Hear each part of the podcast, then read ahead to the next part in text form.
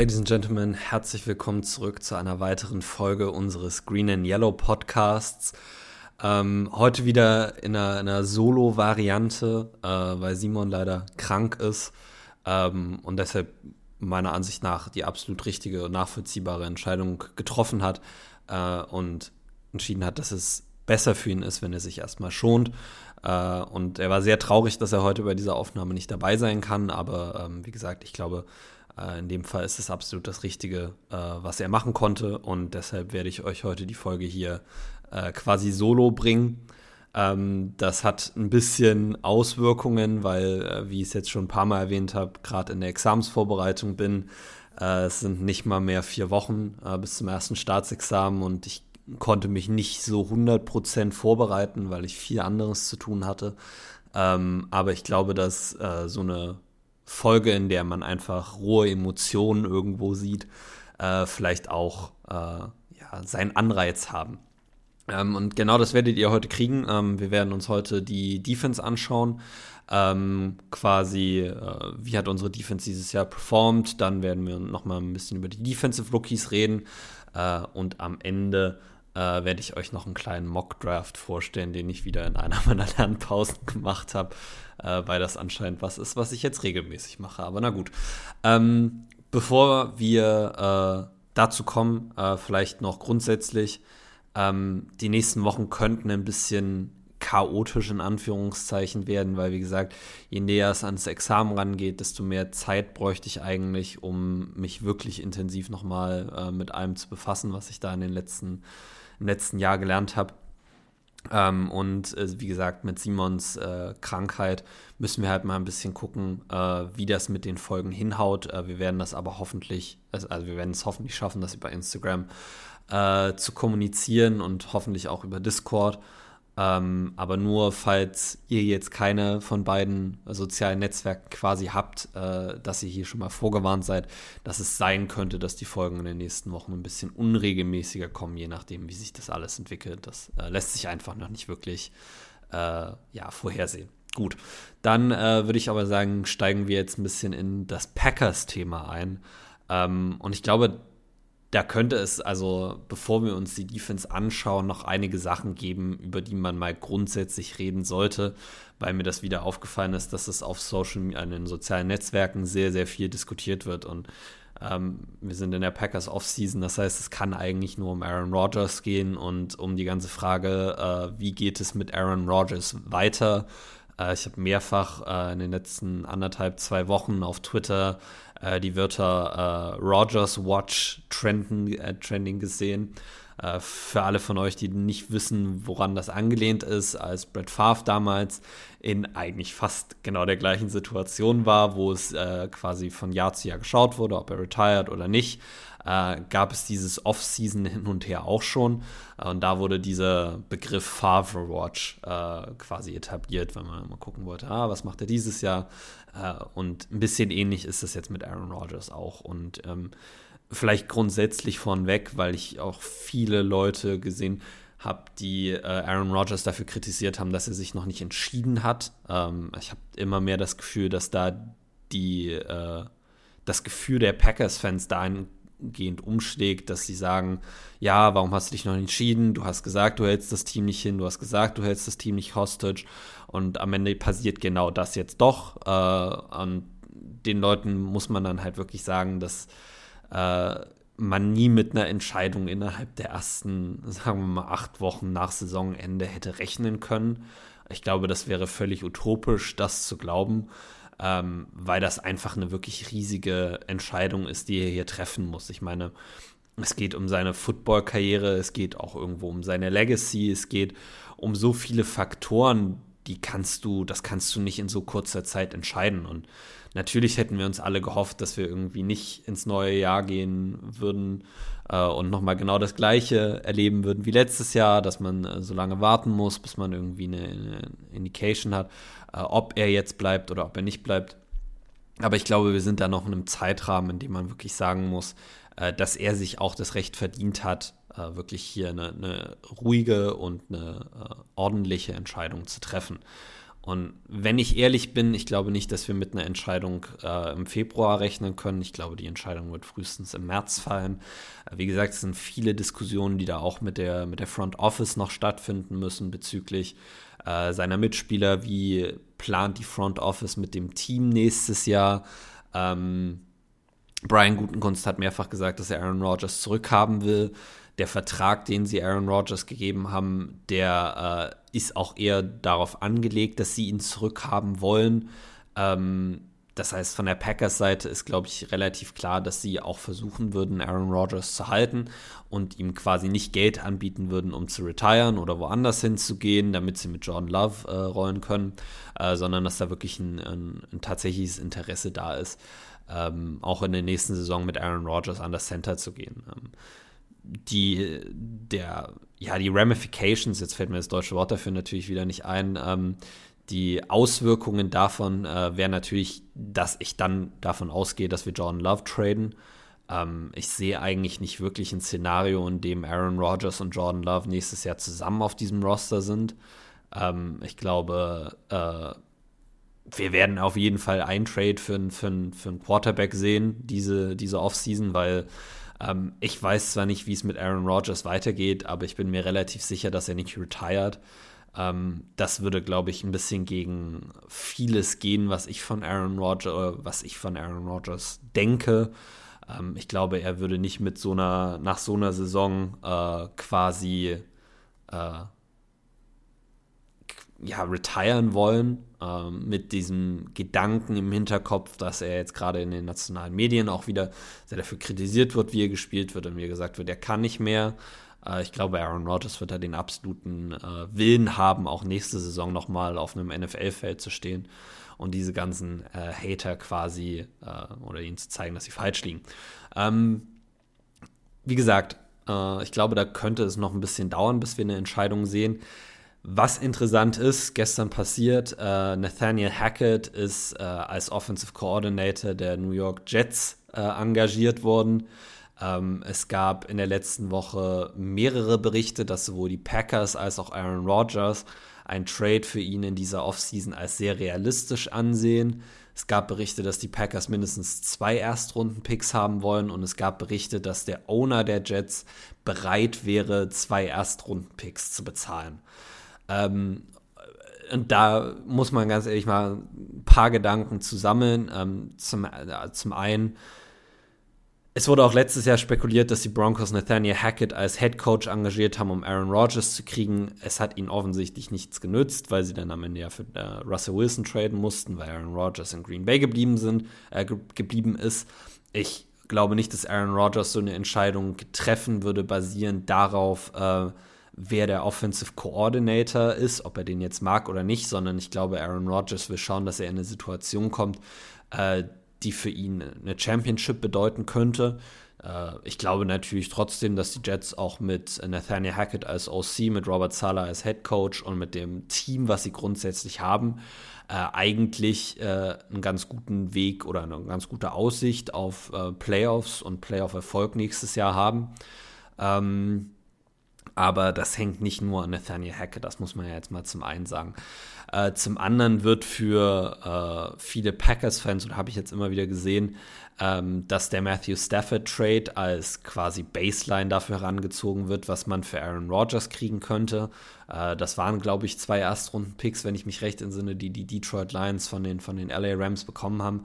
Ähm, ich muss tatsächlich sagen, ich würde mich da eher der Meinung der äh, Packers Beatwriter anschließen, äh, die eigentlich äh, ja alle identische Aussagen getätigt haben, dass zwei Erstrunden-Picks für Aaron Rodgers extrem unrealistisch sind und dass, äh, und ich glaube das persönlich auch, dass Packers-Fans sehr enttäuscht werden, wenn wir Aaron Rodgers traden sollten, wie viel wir dann für ihn kriegen. Uh, und ich glaube wirklich, dass, uh, dass da wieder einen kleinen Shitstorm auf die Front Office geben könnte, weil alle davon ausgehen, dass man ja zwei Erstrunden-Picks für Aaron Rodgers bekommen, hätte bekommen können. Ähm, persönlich muss ich ganz ehrlich sagen, es würde mich extrem wundern, wenn ein Team zwei Erstrunden-Picks für Aaron Rodgers hergibt. Äh, schon allein, weil er in all seinen Aussagen, vor allem noch in der Pat McAfee Show, sehr, sehr, sehr überzeugend darlegt, dass Retirement für ihn dieses Jahr eine wirkliche Option ist. Ähm, er ist in einem Alter, er ist in einem Headspace, wo man sagt, es ist nicht unrealistisch, dass er retired. Und ich meine, du, retire, äh, du, gib, äh, du tradest nicht zwei Erstrunden-Picks für einen Quarterback, bei dem du dir nicht sicher sein kannst, dass er nächstes Jahr noch spielt. So lass die Jets dieses Jahr oder nächstes Jahr irgendwie eine, einen Super Bowl holen und dann retired Aaron Rodgers und dann haben sie aber sein, sein, sein Gehalt quasi noch auf der Payroll und kein Erstrunden-Pick, ist halt die Frage, ob's, ob das den Jets wert ist. Also aus einer Roster-Building-Sicht würde ich persönlich sagen, solange es dir kein Super Bowl garantiert, was ein Aaron Rodgers Trade auf jeden Fall nicht machen kann, ähm, würde ich nie zwei Erstrunden-Picks für einen Spieler traden, der sehr äh, glaubhaft äh, jetzt immer wieder mit dem äh, immer wieder mit einem Rücktritt äh, geliebäugelt hat. Insofern halte ich dieses, diesen Asking Price äh, für ein bisschen, also bisschen für unrealistisch. Ähm, ich könnte eher sehen, dass wir vielleicht einen Day-2-Pick, also einen Zweit- oder Drittrunden-Pick dieses Jahr kriegen äh, und vielleicht einen Conditional-Pick nächstes Jahr. Also sagen wir einfach irgendwie ein, ein, ein Zweit, also jetzt sagen wir zwei Zweitrunden-Picks oder ein Zweit- und ein Drittrunden-Pick. Und der Drittrunden-Pick ist dann halt an Spielzeit gekoppelt nächstes Jahr. Wenn Aaron Rodgers so und so viele Spiele spielt, kann sich das noch auf einen Zweitrunden-Pick oder auf einen Erstrunden-Pick hoch begeben, äh, wie es auch mit Carson Wentz gemacht hat, einfach damit die Jets ein bisschen eine, eine Absicherung haben oder welches Team auch immer für Aaron Rodgers tradet. Ich sage ja jetzt immer die Jets, aber da gibt es ja auch noch andere Kandidaten, die das machen könnten, äh, damit die quasi ein bisschen Sicherheit haben, dass falls er nächstes Jahr retiren sollte, äh, sie nicht komplett ihre, ihre wichtigen Assets aufgegeben haben. Ähm, wie gesagt, ich glaube, so ein Trade ist deutlich realistischer. Ich könnte auch sehen, dass es irgendwie zwei Drittrunden-Picks werden, ein Zweit- und ein Viertrunden-Pick. Ähm, in mir drinne habe ich ein relativ, also wenn wir einen Erstrunden-Pick kriegen, dann dieses Jahr, ähm, dann für diesen Draft. Ähm, ich glaube es fast nicht, weil wir einfach in einer komplett anderen Situation mit Aaron Rodgers sind, als es damals mit Matthew Stafford der Fall war. Ähm, weil Matthew Stafford einfach noch länger oder es noch deutlich realistischer war, dass er länger spielt, ähm, als Aaron Rodgers das jetzt, äh, bei das, als das jetzt bei Aaron Rodgers ist. Ähm, insofern, ja, glaube ich, muss man da ein bisschen seine, äh, seine Erwartungen äh, runterschrauben, äh, weil ich es, wie gesagt, für eher unrealistisch halte, zwei Erstrunden-Picks für ihn zu bekommen. Ähm, es gab auch einen Bericht, dass die Packers ihn nur in die AFC traden wollen und nicht in die NFC. Äh, auch da muss ich wieder sagen, kann ich mir nicht so ganz vorstellen. Ich glaube, wenn ein NFC-Team dir zwei Erstrunden-Picks anbietet, um Aaron Rodgers und seinen Vertrag zu übernehmen, dann würdest du da auf jeden Fall Ja sagen. Ähm, aber wie gesagt, am Ende des Tages ist es alles Spekulation und Rogers hat diesen äh, Trade-Gerüchten ja auch gleich wieder in Riege vorgeschoben in der Pat McAfee-Show und hat gesagt, dass noch gar nichts entschieden ist, dass er sich erstmal klar werden muss, ob er überhaupt spielen möchte. Und erst wenn er sich darüber klar wird, kann er dann mit den Packers und mit anderen oder potenziell anderen Teams äh, darüber reden, wie es nächstes Jahr für ihn weitergeht. Und ähm, ich glaube, es ist jetzt auch sinnlos, äh, da drüber zu spekulieren, groß, äh, wie das jetzt aussieht. Ähm, ich glaube, ich habe meine Sicht der Dinge letzte Folge relativ klar gemacht. Ähm, aus meiner Sicht, ich würde mit äh, Jordan Love gehen.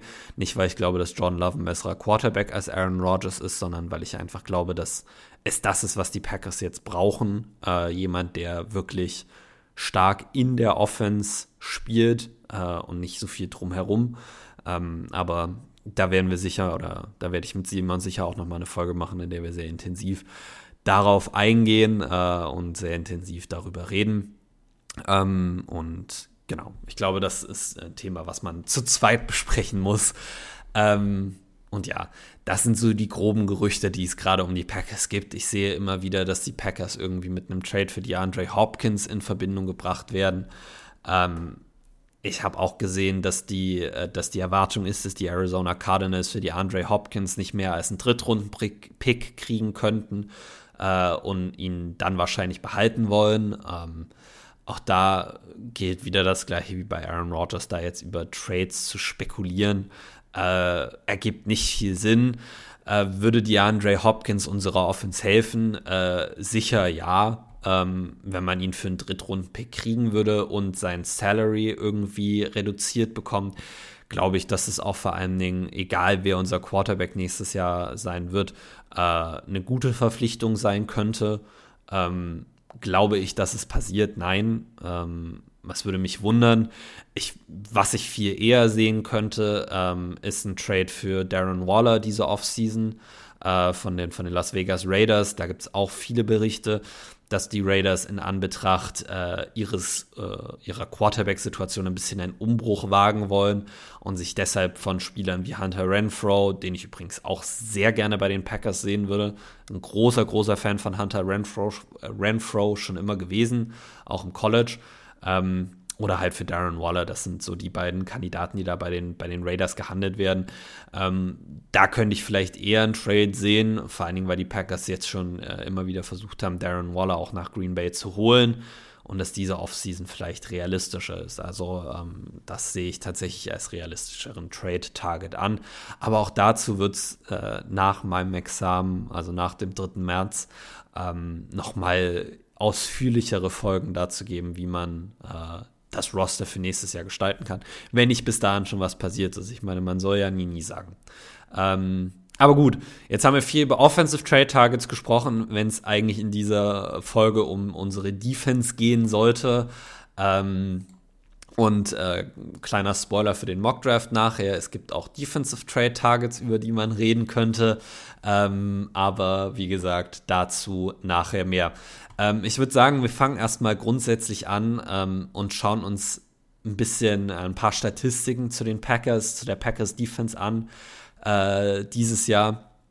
Und dann können wir ein bisschen, oder dann kann ich ein bisschen über meine Erwartungen reden und ich habe auch Simons Impact äh, oder was Simon denkt, äh, quasi über, über eine, eine Nachricht äh, von ihm erhalten. Das kann ich euch dann auch noch vorlesen. Ähm, die Packers äh, Defense war äh, dieses Jahr Nummer 17 in Points Allowed. Hm, gutes, also es ne, ist im Mittelfeld. Ähm, ist schwierig, äh, muss man ganz ehrlich sagen. Äh, die Packers Defense, wenn ich das hier richtig sehe, äh, hat die äh, wenigsten Plays gegen sich gesehen tatsächlich. Ähm, mit nicht mal 1000 Offensive Plays gegen sie obwohl ich mir jetzt nicht ganz sicher bin, äh, die Statistik ist hier nicht klar definiert. Ähm, aber ja, das würde, äh, das würde mich doch ein bisschen, also, nee, eigentlich würde mich das nicht verwundern, weil wir sehr viele sehr lange Drives zugelassen haben, äh, besonders früh äh, in der Saison, obwohl das würde ja eigentlich eher gegen meinen. Ähm, ich bin mir nicht ganz sicher, wofür dieser Stat spricht, deshalb werde ich ihn jetzt einfach mal überspringen. Ähm, die Packers sind äh, 17. in der NFL in Yards allowed gewesen, ähm, waren sie äh, ja auch, auch im Mittelfeld. Äh, Nummer 6 in Passing Yards allowed, äh, Nummer 1 in Pass Attempts gegen sich. Äh, also gehe ich jetzt wirklich mal davon aus, dass das bedeutet, äh, dass die Packers die wenigsten Pass-Attempts in der NFL gegen sich gesehen haben mit 478 und damit auch die wenigsten Defensive Snaps gespielt haben in der NFL mit 991. Ähm, also interessant, wenn man sich also äh, wenn man sich anguckt, dass wir die sechstbeste Pass Defense hatten, muss man halt auch sehen, dass wir die wenigsten Pass Attempts gegen uns hatten. Ähm, wir haben allerdings auch die dritt äh, wenigsten Pass Completions gegen uns äh, was in Anbetracht dessen, dass wir die wenigsten Pass Attempts gegen uns gesehen haben, aber auch nicht wirklich verwunderlich ist. Ähm, Passing Touchdowns haben wir die elf wenigsten zugelassen in der, in der NFL, ähm, was vor allen Dingen ein bisschen auch an unserer Rush Defense wahrscheinlich legen, äh, gelegen hat. Äh, aber dazu kommen wir gleich noch. Ähm, wir waren Nummer 26 in der NFL in Rush Yards allowed, was nicht gut ist. Wir waren Nummer 22 in der NFL in Rush Attempts gegen uns. Das heißt, ähm, wir haben die 22 äh, meisten äh, Läufe des Gegners gegen unsere Defense gesehen äh, und waren Nummer 22 in Rush Touchdowns allowed in der NFL, also da eher hinteres Mittelfeld allgemein kann man daraus ablesen. Die Run-Defense war nicht gut Und dass die Run-Defense so schlecht war, hat auch ein bisschen ähm, bedingt, dass die Pass-Defense gut war, weil sie dann weniger Attempts gegen sich gesehen hat. Die Attempts haben sie allerdings ja natürlich trotzdem äh, ganz gut verteidigt. Ähm, in der Red Zone äh, waren wir äh, das äh, 19. Äh, also waren wir Nummer 19 in der NFL äh, in Red Zone Attempts, die wir gegen uns gesehen haben. Das heißt, wir haben die 19 meisten äh, Trips von der gegnerischen Offense in unsere äh, Red Zone zugelassen. Äh, in Red Zone Touchdown Percentage, also wie viele Touchdowns oder auf wie vielen Prozent dieser Drives dann Touchdowns entstanden sind äh, sind wir 13. in der NFL, ähm, 53, äh, Entschuldigung, jetzt will ich auch keinen Schwachsinn erzählen. Äh, genau, in 53,7 Prozent der Fällen, in denen unsere, äh, die Gegner in unsere Red Zone gekommen sind, haben sie auch Touchdowns erzielt. Äh, das ist auch durchschnittlich jetzt in der NFL. Äh, wir waren Nummer 8 in der NFL in Third Down Conversion äh, zugelassen. Also wir haben die acht wenigsten Third Down Conversions in der NFL zugelassen äh, was eigentlich ganz gut ist. Äh, prozentual gesehen haben wir 37,6 Prozent der gegnerischen Third Downs in den First Down ummünzen lassen. Ähm, kann allerdings auch ein bisschen dadurch bedingt sein, dass Teams gegen unsere Defense äh, den vierten Versuch als äh, ja noch adäquaten äh, Weg angesehen haben. Wir waren nämlich Nummer 23 in der NFL gegen den äh, vierten Versuch. Wir haben 57,9 Prozent aller vierten Versuche gegen uns in den First Down äh, wieder ummünzen lassen. Ähm, das ist wirklich nicht gut und das ist aber auch geht, glaube ich, einher mit all dem, was wir diese Season gesehen haben. Ich meine, ich weiß gar nicht, wie oft wir im vierten und zwei oder im vierten und drei gegen uns hatten und unsere Coverage Guys sechs Yards aufstehen und wir ein einfaches First Down erlauben, war ja auch gegen die Lions in dem Spiel wieder der Fall. Ähm, das sind also alles Statistiken, die, die äh, mich jetzt nicht unbedingt verwundern, äh, sagen wir es mal so. Ähm, persönliche Statistiken. Äh, Quay Walker hat uns in Total Tackles äh, quasi angeführt mit 121. Äh, danach hatte Adrian Amos die zweitmeistens mit, äh, mit 102 und dann Devondre Campbell auf Platz 3 mit 96. Ähm, in Sacks hat uns tatsächlich äh, Preston Smith angeführt. 8,5 Sacks hatte der es ist irgendwie traurig, das zu sagen, aber Roshan Gary ist Nummer zwei bei uns im Team mit sechs Sacks gewesen, obwohl er nur neun Spiele gespielt hat. Ähm, hat auch da nur zweieinhalb Sacks weniger als Preston Smith. Äh, unser Pass Rush war ganz schlecht dieses Jahr. Ich glaube, das kann man jetzt einfach mal schon so äh, vorwegnehmen. Das gleiche Bild bei den Tackles for Loss. Preston Smith hat neun Tackles for Loss, Rashan Gary hat zwei mit sieben Tackles for Loss. Adrian Amos auf drei, auch mit sieben Tackles verlost, sieht also wirklich nicht unbedingt spektakulär aus. Ähm, was die Pass-Defense angeht, in Passes Defense führt uns Jair Alexander an. Er hat 14 Pässe verteidigt. Äh, auf Nummer 2 Rasul Douglas mit 13 Pässen verteidigt und auf Nummer 3 mit Quay Walker, äh, haben wir Quay Walker äh, mit 7 Pässen, äh, die er verteidigt hat. Äh, das sind eigentlich ganz solide äh, Zahlen, muss man jetzt sagen. Ähm, was die Interceptions angeht, Jair Alexander mit fünf Picks sind, glaube ich, die meisten seiner Karriere. Er hat mal ein bisschen das gemacht, was wir immer von ihm gefordert haben. Äh, Turnover, äh, hat Turnover generiert, äh, was, glaube ich, ein positiver Ausblick auch aufs nächste Jahr ist. Dann haben wir Rasul Douglas, der hat vier Picks gesammelt diese, äh, diese Saison. Auch da ein bisschen das, was wir von ihm erwartet haben, dass er Turnover produziert, hätten vielleicht noch ein, zwei mehr sein dürfen, äh, aber das sei jetzt mal dahingestellt und dann Rudy Ford auf drei äh, mit drei Interceptions.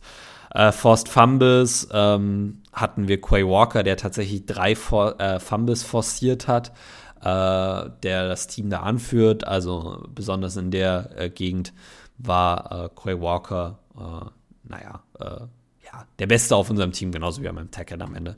Ähm, weiß nicht, was ich da jetzt, äh, was da jetzt mein Plan war, was ich da jetzt sagen wollte. Ähm, was die PFF-Grades angeht, die wir uns ja auch immer ganz gerne anschauen, äh, nicht wirklich überraschend. Overall hat Rashawn Gary das höchste PFF-Grade mit 82,9.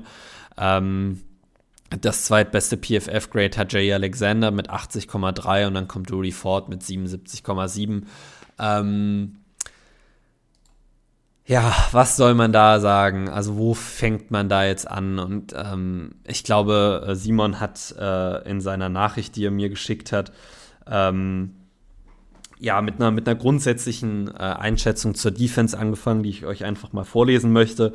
Uh, overall underwhelming und die Performance in den letzten Spielen der Saison bis auf gegen Detroit hat natürlich darüber hinweggetröstet, dass wir die gesamte Saison so schlecht ist oder so schlecht waren. Ähm, dem kann ich, muss ich tatsächlich ein bisschen widersprechen, weil ich nicht glaube, dass die Defense in dem Spiel gegen Detroit das Problem war. Ich glaube, wir haben Detroit lange da in Schach gehalten äh, und haben halt das gemacht, was, was dann am Ende immer passiert. Also äh, irgendwann haben die Lions halt mal einen Drive zusammengekriegt und äh, hatten mal eine Short, also eine kurze Field Position und haben dann halt gescored. Also ich glaube, grundsätzlich war die Defense in dem Detroit-Spiel gar nicht so schlecht. Es waren halt nur einfach wieder kleine, simple, mentale Fehler, die uns dann am Ende das Spiel gekostet haben. So. Äh, und ich glaube, das ist so ein, ein, Trend, der sich wirklich durch diese Saison gezogen hat bei uns. Ähm, es scheint, als hätte sich Joe Barry ein weiteres Mal gerettet. Äh, ich verstehe, dass Consistency auf Coaching-Positionen einen hohen Wert hat äh, und man viel in den aktuellen Kader investiert hat dass man Spieler gedraftet und verpflichtet hat, um eine bestimmte Art der Defense zu spielen. Äh, ein Coaching-Change würde höchstwahrscheinlich dazu führen, dass wir das System ändern müssen und die Spieler Anpassungsschwierigkeiten hätten und gewisse Spieler ersetzt werden müssten. Allerdings sehe ich keinen Grund dazu, ähm, dass es unter Barry im dritten Jahr besser klappen sollte. Dieses Festhalten an Barry macht mich ehrlich gesagt einfach sauer äh, und ich fürchte, dass Matt LeFleur damit seine eigene Position in Gefahr bringen könnten, äh, könnte. Äh, das war Simons Einschätzung zur Defense overall äh, dieses Jahr. Ich glaube, dass äh, Joe Barry weiter unser Defensive Coordinator ist. Ähm, ist ein Thema, was bei vielen Packers-Fans sehr negativ aufstößt. Ähm, ich kann es verstehen. Ähm, ich bin auch in dem, in dem Lager, wo ich gesagt hätte, klar, die Defense hat sich in der zweiten Saisonhälfte wirklich verbessert. Ähm, aber schon alleine für die fehlende äh, für den äh, fehlende äh, Wachstum, den diese Defense gezeigt hat, äh, hätte man Joe Barry eigentlich entlassen müssen. Ähm, wir haben es durchweg durch diese Saison eigentlich immer wieder gesagt, dass äh, junge Spieler sich bei uns nicht entwickelt haben. Ähm, und dass das unter anderem auch auf Joe Barry zurückzuführen ist und dass man Joe Barry da äh, schon alleine dafür hätte entlassen müssen. Ähm, ich glaube, Simon hat einen ganz guten Punkt gemacht, dass ein, ein Coaching-Change äh, in der, in der der Defensive Coordinator Position auch nicht immer positiv sein muss. Äh, neues System bedeutet Anpassungsschwierigkeiten, gerade wenn man mit Aaron Rodgers in die nächste Saison gehen will und glaubt, dass sein Super Bowl-Fenster noch offen ist, muss man sagen, ähm, wäre jetzt so ein Umbruch auf der Defensive Coordinator-Position nicht immer ideal gewesen. Ich hätte es trotzdem gemacht, muss man einfach mal sagen.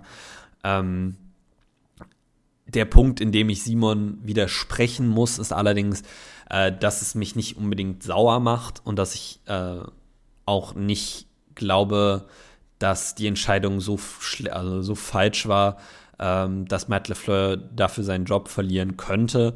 Ähm, jetzt werden sicher viele irgendwie aufspringen und sagen, wie kann man das vertreten? Ähm, ich bin persönlich der Meinung, dass die Defense ja, äh, dass die Defense die, dieses Jahr im Verlaufe der Saison eine andere Entwicklung durchgemacht hat als letzte Saison. Ähm, ich glaube, der Ausfall von Rashan Gary hat uns wirklich, wirklich hart getroffen ähm, und hat äh, Joe Barry gezwungen, äh, seine Denkweise, was die Defense angeht, ein bisschen anzupassen.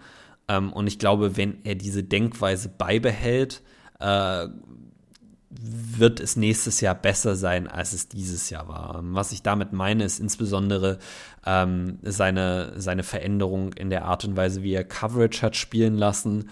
Ähm, seine Gameplans waren deutlich äh, ja, cleverer strukturiert, in Anführungszeichen, weil er einen Weg finden musste, um den, um den wirklich brutal schlechten Pass Rush herum äh, trotzdem gegnerische Offenses äh, unter Druck zu setzen.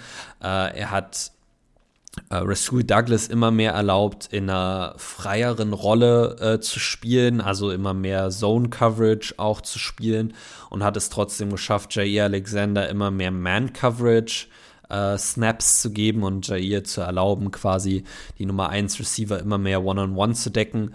Ähm, das lässt sich ganz einfach dadurch begründen, dass die Packers äh, ein bisschen weg sind von ihrem Single-High-Denken, also mit einem tiefen Safety oder ihrem Cover 3 spielen, was wir am Anfang der Saison sehr oft gesehen haben, wo man quasi drei tiefe Zonen in der Zonenverteidigung hat. Eine Cover 1 ist dann quasi die Man-Coverage-Variante von Cover 3, äh, wo die Outside-Corner beide ihre, ihre Spieler in Man-to-Man-Coverage haben und du halt nur einen tiefen Safety hast. Äh, viel mehr hin zu äh, Two-High-Looks, also eine Cover 2 ähm, oder einer Cover 6, äh, wo du quasi auf der, also bei einer Cover 6 spielst du auf der langen Feldseite eine Cover 2, also mit einem tiefen Safety. Ähm, und auf der kurzen Seite eine Cover 4, also zwei tiefe Spieler. Ähm, das bedeutet, dass du äh, auf der langen Seite immer mehr Man-Coverage spielen kannst, wenn du das möchtest. Und auf der kurzen Feldseite immer mehr Zone-Coverage spielen kannst, was dann natürlich hilfreich ist, wenn du einen starken Man-Corner hast und einen starken Zone-Corner hast. So.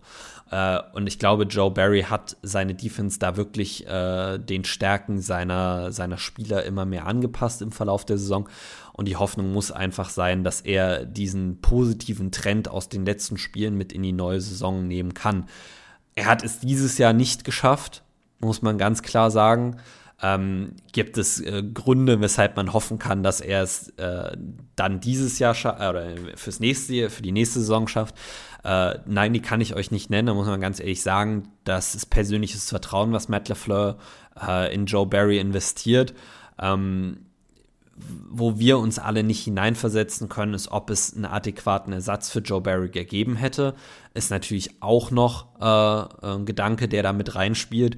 Ähm, also äh, persönlich würden mir da jetzt äh, mit Jim Leonard oder Brian Flores schon zwei, zwei Leute einfallen. Äh, oder auch dem äh, Associate oder Assistant Head Coach der Seahawks. Äh, Desai heißt der mit Nachnamen. Der ist, glaube ich, auch bei den Dolphins jetzt gerade für die Defensive Coordinator Stelle äh, im Gespräch. Ähm, es wären sicher Kandidaten da gewesen. Ob die jetzt Interesse am Green Bay Job gehabt hätten, weiß ich nicht. Das äh, kann man einfach äh, schlecht vorhersagen. Man kann es nur prognostizieren, also man kann es prognostizieren irgendwo. Ich hätte jetzt schon gesagt, hätte jetzt schon gesagt, dass unser Defense talentiert genug ist, äh, um auch äh, für einen neuen Defensive Coordinator attraktiv zu sein. Ähm, aber man weiß es einfach nicht. So. Ähm, Matt LeFleur hat, glaube ich, in der Vergangenheit mit äh, Sean Menenega, dem, dem Special Teams Coordinator, äh, mit Maurice Drayton, dem Special Teams Coordinator, mit Mike Patton, äh, unserem alten Defensive Coordinator, durchaus gezeigt, dass er nicht unendliches Vertrauen in, äh, in Leute hat, äh, sondern sie auch gehen lässt, wenn es nicht besser wird. Und ich glaube wirklich, dass Joe Barry dadurch, dass die Defense in den letzten Spielen wirklich, wirklich deutlich besser war, äh, und uns da auch die Spiele gewonnen hat, ähm, quasi sein Vertrauen nochmal in Joe Barry gesetzt hat. Also Matt LeFleur hat sein Vertrauen nochmal in Joe Barry gesetzt. Und ich glaube nicht, dass man ihm dafür einen grundsätzlichen Vorwurf machen kann. Ich glaube, es ist für uns Fans immer einfach, sich hinzustellen und zu sagen, ja klar, aber am Anfang der Saison war unsere Defense komplett scheiße. Wir haben äh, total viele Ressourcen in diese Defense investiert. Die Defense müsste deutlich, deutlich dominanter sein, äh, als sie das am Ende des Tages war. Ähm, aber das Coaching und der, der Coach ist nur eine Komponente davon. Die andere Komponente sind die Spieler selber. Und ich glaube, die muss man hier auch mal in die Verantwortung nehmen. Da werden wir auch gleich noch drauf eingehen. Ähm, ich glaube, am Anfang der Saison äh, haben auch unsere Spieler den Coaches nicht wirklich einen Gefallen getan. Wir hatten viele Kommunikationsprobleme, die sicher auch teilweise auf das Coaching zurückgeführt werden können, die allerdings auch einfach äh, auf die Spieler zurückzuführen sind, die wir, die wir aufs Feld gebracht haben. Da hätte vielleicht die Front Office einen besseren Job machen müssen, äh, da Spieler oder ein Team oder eine Defense zusammenzustellen, äh, die quasi alle Bereiche abdeckt. Ich glaube, kann ich jetzt mal meine Theorie sagen. Ich glaube, äh, und das würde man, würde ich Brian Gutenkunst auch vorwerfen, dass er in den letzten Jahren, vor allen Dingen in der Secondary, äh, sehr viel auf äh, Athletik Wert gelegt hat, um unsere Secondary athletischer zu machen, was ja auch irgendwo Sinn ergibt. Ähm, und dabei aber diese äh, diese Kommunikationskomponente, die Leadership-Komponente, die allgemeine Football-IQ-Komponente ein bisschen auf der Strecke geblieben ist. Ähm, ich glaube, Adrian Amos war in den vergangenen Jahren äh, so ein bisschen ein Kommunikator für unser Team, aber ich habe einfach manchmal das Gefühl, dass diesem Team äh, ein Devin McCourty fehlt, der bei den, bei den, bei den, äh, bei den Patriots lange Jahre wirklich äh, das Sprachrohr in der Secondary war äh, und durch solides Play auf dem Feld und durch extrem gute Kommunikation dieses Secondary wirklich immer zusammengehalten hat. Und ich glaube, dass äh, ein äh, Fokuspunkt diese Offseason sein muss, jemanden zu finden, der diesen Part übernehmen kann. Ähm, und ich glaube, dass wenn wir den Defensive Coordinator und die Defensive Coaches so kritisieren, äh, wir auch die Spieler kritisieren müssen, die Coaching auch annehmen müssen. So. Und man hatte teilweise dieses Jahr das Gefühl, äh, dass die Spieler eher ihr eigenes Ding machen wollten äh, und nicht wirklich, auch da kann man das wieder, kann man wieder dieses Argument bringen, nicht wirklich innerhalb der Struktur der Defense gespielt haben, die vorgegeben wurde. Was natürlich auch wieder Hand in Hand damit gegangen ist, dass Joe Barry äh, vor allen Dingen am Anfang der Saison keine guten Gameplans hatte, keine gute äh, Idee allgemein hatte, wie man gegnerische Offense stoppen äh, muss mit unserer Defense. Ähm, aber wie gesagt, ich glaube, es ist nicht, es ist zumindest nicht äh, grob fahrlässig, ihm noch ein weiteres Jahr zu geben und zu schauen, ob er diese wirklich strukturelle Entwicklung, die wir dieses Jahr durchgemacht haben, auch nächstes Jahr fortsetzen kann. Weil man muss ja mal ganz klar, wenn man sich die beiden Saisons unter Joe Barry anschaut, muss man klar sagen, dass in beiden die letzte Saisonhälfte deutlich besser war als die erste Saisonhälfte. Ähm, vorletzte Saison muss man allerdings sagen, ähm, war diese, diese Improvement in unserer, in unserer Defense ganz klar auf eine gesteigerte Moral und auf, ein gesteigerte, auf einen gesteigerten Willen zurückzuführen. Da hat unsere Defense einfach den, den äh, unglaublichen Willen entwickelt, Spiele zu dominieren, äh, hat strukturell aber nicht viel anders gemacht. Und diese, äh, diese Mentalität hat meiner Ansicht nach ein bisschen äh, über die strukturellen Probleme hinweggetäuscht, die wir hatten. Äh, und dieses Jahr hatte ich vielmehr das Gefühl, dass wir uns strukturell verbessert haben und dass dadurch vor allen Dingen im, im, im Vikings-Spiel auch die Mentalität zurückgekommen ist. Aber wenn du die Struktur besser aufgebaut hast und wenn die Gameplans besser sind, habe ich mehr Hoffnung, dass wir das auch in die nächste Saison tragen können. Und ähm, ich kann nur spekulieren, dass das der Grund ist, warum äh, Matt LeFleur Joe Barry äh, quasi nochmal als Defensive Coordinator zurückgeholt hat, weil ansonsten gibt es nicht wirklich einen Grund, warum man den Move äh, oder warum man ihn nicht hätte entlassen müssen. So. Ähm, wenn wir darüber reden, dass sich Spieler nicht entwickelt haben, muss man sagen, hätte man auch das komplette Offensive Coaching Staff entlassen müssen, weil auch da haben sich nicht wirklich viele Spieler nach äh, positiv nach vorne oder positiv vorwärts entwickelt. Das scheint also nicht nur ein Ding der Defense gewesen sein, sondern, äh, zu sein, sondern ein größeres Problem. Und darüber müssen wir auf jeden Fall nochmal in einer, in einer separaten Folge reden, äh, woran das gelegen hat. Ähm, aber das ist jetzt eigentlich auch zu viel, um das äh, hier in einer, einer Solo-Folge zu machen. Ähm, deshalb würde ich sagen, wir gehen jetzt mal auf die einzelnen ähm, äh, Positionsgruppen ein bisschen genauer ein und äh, fangen mit Simons Gedanken äh, zur Interior Defensive Line an. Unser wie ein absoluter Superstar bezahlter Kenny Clark hatte echt eine Achterbahnfahrt von einer Saison. Das darf bei dem Preis, den wir für ihn zahlen, nicht passieren. Top 5 Positional Money für Top 20 Performances mit extremer Inconsistency ist ein großes Problem äh, für die ganze Defense gewesen. Wenn die Interior Defensive Line und allen voran äh, Kenny Clark Druck gebracht hat, dann war unsere Defensive, äh, unsere Defense phasenweise richtig stark. Ähm, und um Kenny Clark den Job zu vereinfachen, haben wir Reed geholt und Wyatt gedraftet. Beide Spieler haben erst am Ende der Saison zur Form gefunden und erst dann Clark unterstützen können. Das ist bitter, war allerdings irgendwie absehbar. Ich hoffe, dass man mit Reed verlängert und Wyatt nächstes äh, Jahr eine Starting Position innehat. Defensive Tackles brauchen nun mal Zeit, um sich in der NFL in einem neuen System zurechtzufinden. Ähm, TJ Slayton hat sich stetig verbessert über diese Saison und gezeigt, dass er auch in Zukunft eine Rolle in der Rotation spielen wird. Äh, Lowry war bestenfalls Mittelmaß und ist nach der Saison äh, gone. Äh, Ford hat sich auf dem Roster gehalten, bei ihm muss man abwarten. Ähm, und es gibt gar nicht mehr viel, was ich, äh, was ich da noch zu sagen kann, weil ich glaube, Simon hat den, den Nagel hier wirklich relativ auf, auf den Kopf getroffen. Wir hatten fünf Defensive Linemen ständig auf, auf unserem Roster dieses Jahr. Es waren Wyatt, Slayton, Lowry, Reed und Clark. Äh, PFF Grade-wise hatte Devontae Wyatt das höchste Grade mit 69,9. Äh, Kenny Clark hat eine 66,4 bekommen, Reed eine 61,9, Lowry eine 59,3 und Slayton eine 61,7. Das ist alles andere als das, was wir brauchen von diesen, von diesen fünf Guys. Ähm, Simon hat das vollkommen zu Recht gesagt. Wir brauchen äh, in, also wir brauchen Druck durch die Interior, um vor allen Dingen unseren schwachen Pass Rush von außen ein bisschen äh, zu übertünchen. Äh, das hatten wir nicht wirklich. Äh, wenn man sich die Pressure Numbers anguckt, äh, Kenny Clark hatte 45 Pressures, äh, Jaron Reed hatte 33 Pressures. Äh, in Stats hat sich das umgemünzt in zweieinhalb Sacks für Jaron Reed äh, Kenny Clark haben, hatte, und jetzt äh, muss ich ganz kurz gucken, nicht, dass ich euch hier Blödsinn erzähle, vier Sacks äh, laut ESPN, laut PFF hatte äh, Kenny Clark fünf Sacks äh, und Jaron Reed vier Sacks. Ähm, die beiden waren gut, konnten es aber einfach nicht konstant machen. Dean Lowry mit 17 Pressures war einfach, es war einfach wirklich durchwachsen. Äh, und ich glaube, Dean Lowry ist ein einfacher Cap-Save oder wenn wir den entlassen, dann sparen wir wirklich einfach Cap-Space, äh, den wir brauchen. Äh, Devante Wyatt hat sich vor allen Dingen im, gegen Ende der Saison wirklich äh, zum Positiven hin entwickelt, hatte acht Total Pressures, zwei Sacks, die wirklich auch alle aus diesen letzten drei Spielen kamen. Äh, er hat gezeigt, dass er Potenzial hat. Deshalb muss man da hoffen, dass er auch nächstes Jahr ähm, sich wieder äh, oder noch einen Schritt nach vorne macht. Äh, man hat teilweise seine unglaubliche Athletik gesehen, die er aufs Spielfeld bringt, aber ähm, wie Simon es schon oft gesagt hat, das Pad-Level war zum Teil desaströs. Ähm, er muss körperlich stärker werden, um gegen Offensive Guards zu bestehen. Ähm, wenn er das schafft, glaube ich, dass wir nächstes Jahr wieder eine gute Interior Defensive Line haben könnten.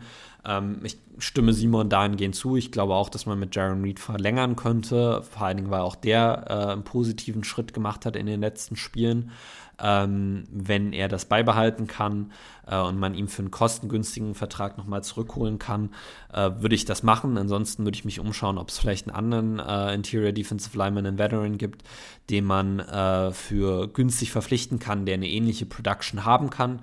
Ähm, müsste man mal gucken, wer dann auf den Defen äh, wer dann auf den Free Agency, auf die in die Free Agency kommt.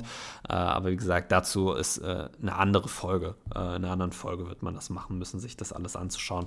Ansonsten, wie gesagt, die Interior Defensive Line hat gezeigt, dass sie dominant sein kann. Sie hat es einfach nicht konstant genug geschafft.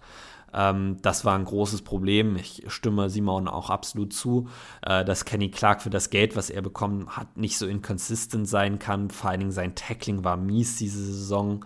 Ähm, 7,7 Miss äh, Prozent Miss Tackles von einem, äh, von einem Defensive Tackle sind einfach nicht gut. Eine 47,5 Tackling Rate ist auch nicht gut. Ähm, er ist halt mehr ein Pass Rusher mittlerweile als Defensive Tackle, äh, als ein, ein Down-to-Down-Run-Stopper. Äh, der hat nur eine 53er Run-Defense-Grade bekommen.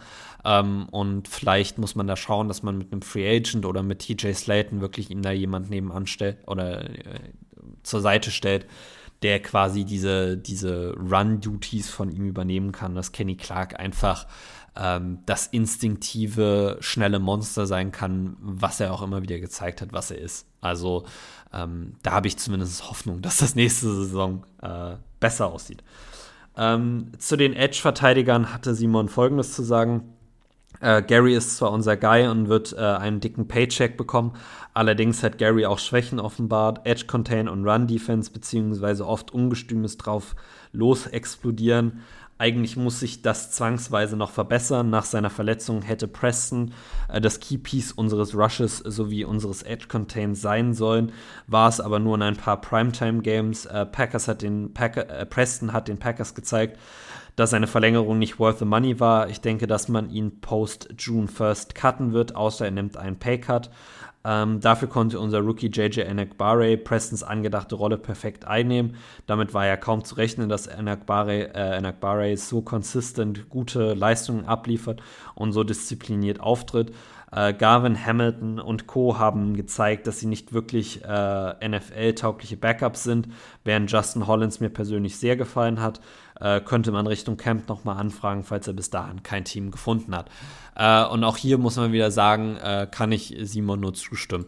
Ähm, Preston Smith hatte zwar 42 Total Tackles äh, laut PF, äh, Total Pressures laut PFF diese Saison, äh, inklusive 10 Sacks.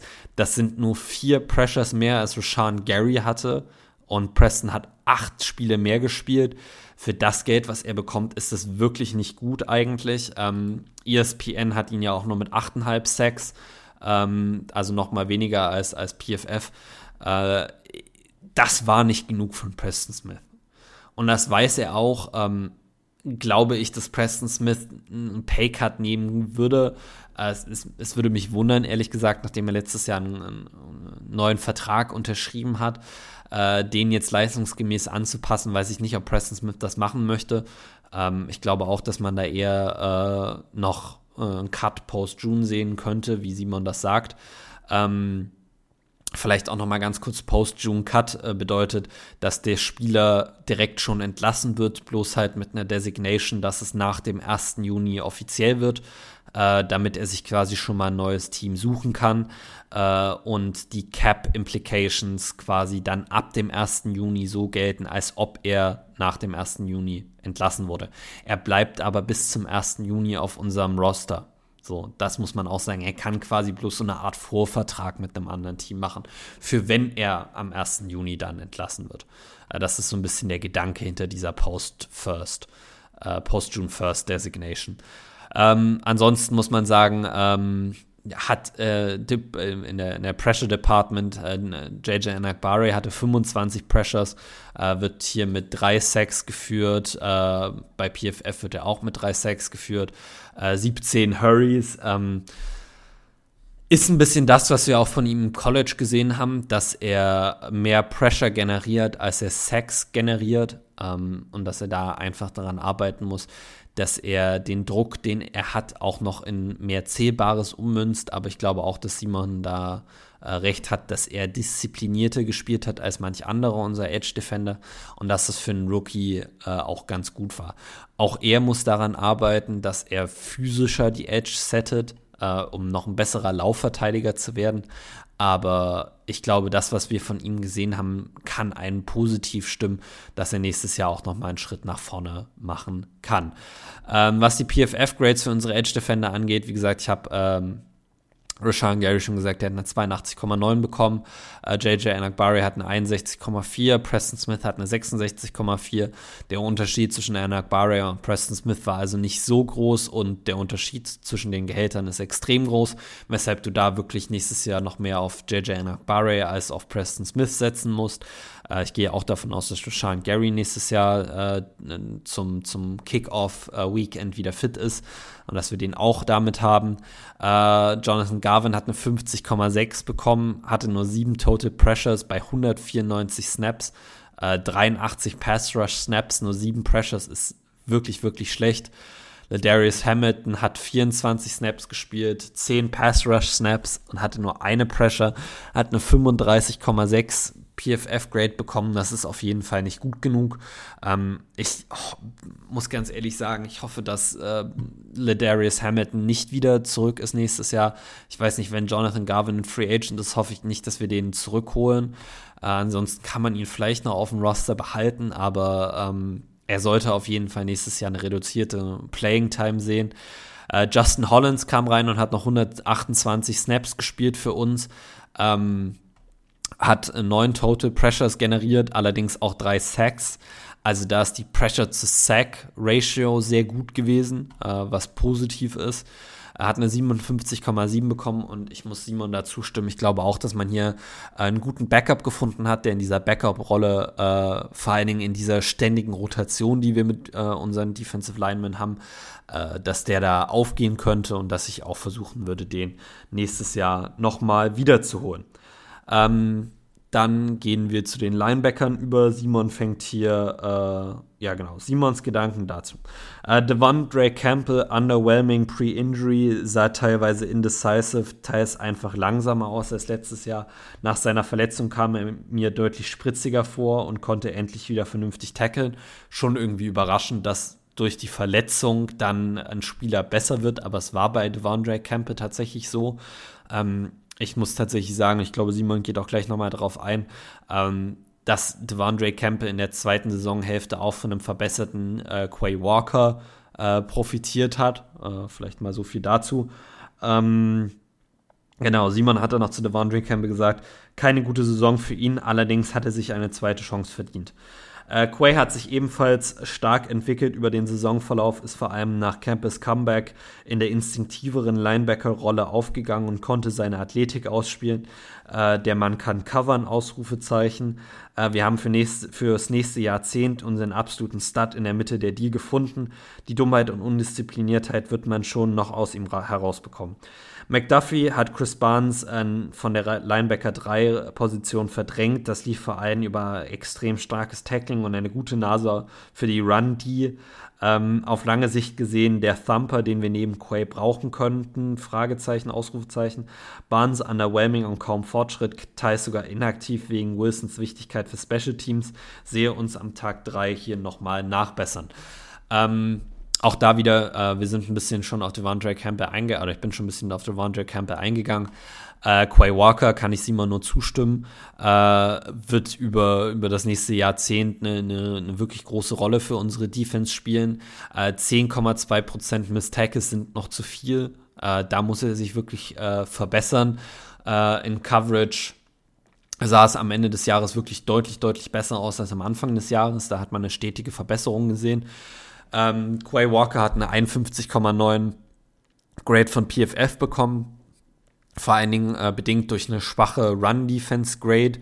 Ich glaube, vor allen Dingen aus der Mitte der Saison stammt, wo äh, er Devondre Campbell nicht neben, neben sich hatte und die Campbell-Rolle spielen musste. Die liegt ihm einfach nicht wirklich.